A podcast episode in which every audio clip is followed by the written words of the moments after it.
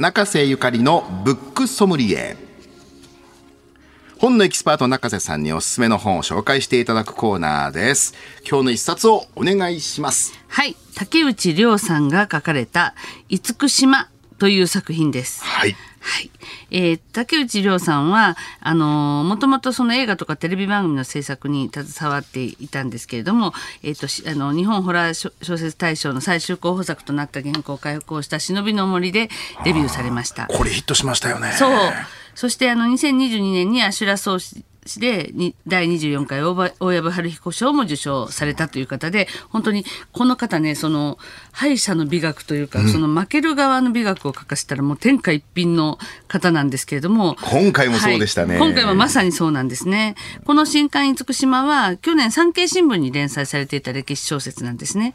で西の戦国大名の優と言われる秋秋の毛利元就、まあ、毛利元三本の矢でおなじみの三本の矢の、はい、も毛利元就が知略を駆使して、末春高の大軍を破った1555年の厳島の戦いを題材にした物語なんです。いいこれもええ厳島の戦いって戦国三大奇奇襲襲の一つですからね。ね。ひとえっ、と、一つは川越城の戦いですね。それから、あの、まあ、厳島の戦い、そして桶狭間の戦い。この三つが戦国三大奇襲という知られてますけれども、まあでも、厳島の戦いっていうのは、本当に兵力わずか4000しかない毛利元就軍が2万8000の、あの、聖春高軍を打ち破ったっていう名勝負があるわけですけれども、ここにはまあ壮絶な人間ドラマがあったんですね。で、これまでももちろん厳島の戦い有名だから、名前はもちろんみんなご存知でしょうけども、この戦いにだけこう絞ったものってあんまりなくて、はいえーこれ非常にその、いあの、これまで誰もか書いてこなかった厳島の合戦の全貌を描いて、まあ言ったら、あの、歴史文学の空白を埋める記念的作品と言っていいと思うんですよ。これなんかちょっと目から鱗というか、毛利元就って、はいやっぱりなんか三本の矢のエピソードそうも素晴らしいし、もう本当に頭のいい武将、知略、そういうなんかイメージのいい武将じゃなそいうでか。ですすね。だけど戦国最強の知将と言われてますから。違う側から毛利元就見ると、こんなになんかこう、なんて言うんでしょうね、敵として嫌な人はいないっていうか、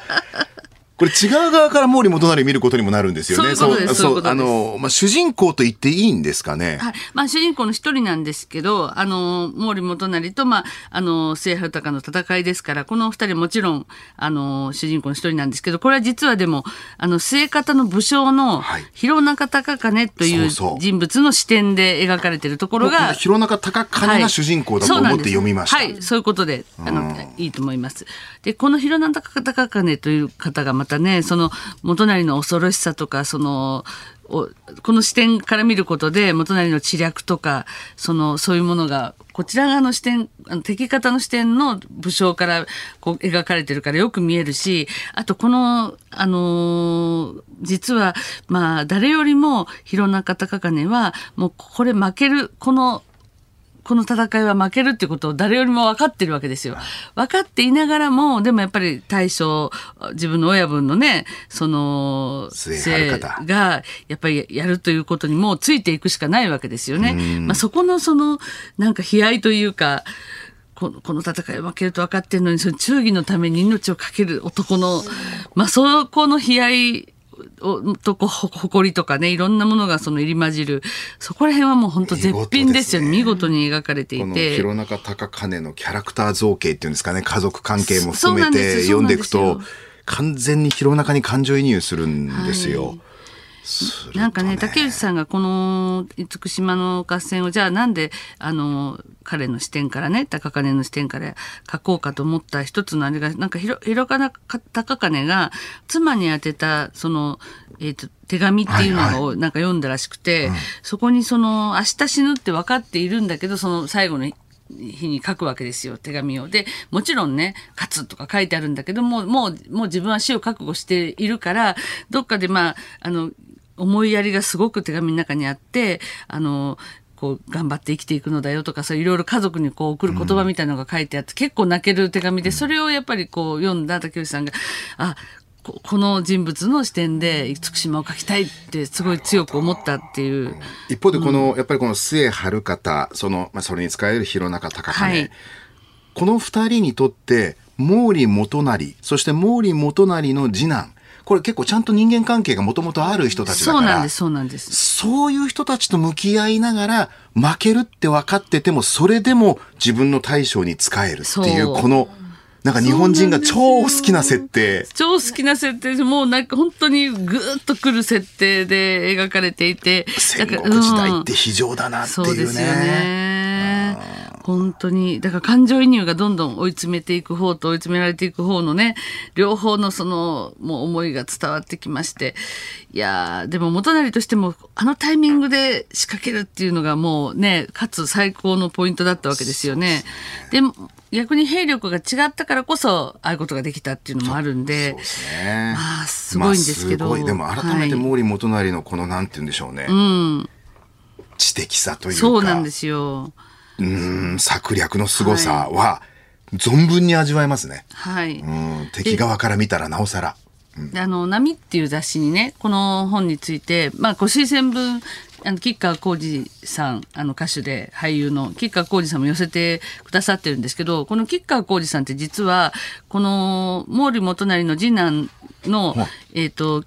も元春はい元が、春ねえっと、吉川市のところに養子に行くんですよね。ですねで吉川元春っていう名前になるんでそねその養子に行った先の吉川市のなんか子孫に当たるらしいんですよ。えーすごいですよね。私でも最初吉川元春って聞いた時吉川浩司と佐野佐野元元春春のなんか合体した名前だからいや、サムデーじゃないよですよ。モニカとサムデーの合体じゃないですよ。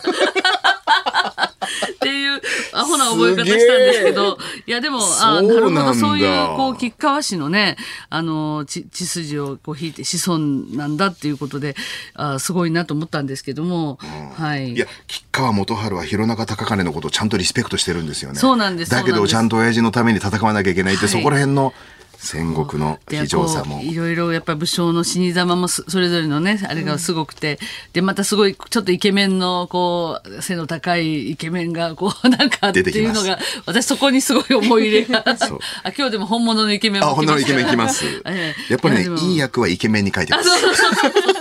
さすがです。竹内涼さん。これまで本当に誰も書きえなかった厳島合戦の本当全貌を描き切ってる感じなんで、もうこのあのしかも敗者の美学をもう本当あの余すことなく書かせて絶品の、えっと、内容になっています。まあ、厳島をこ今後語る上にはこれは欠かせない一冊になると思いますしすねはい、なのでこのぜひあの読んでみてください。はい。竹内涼さんの新刊、厳島。定価2530円税込みで発売中です。三省堂書店有楽町店にはハッピーで紹介した本の特設コーナーもありますんで、ぜひお出かけください。中瀬ゆかりさんのブックソムリエでした。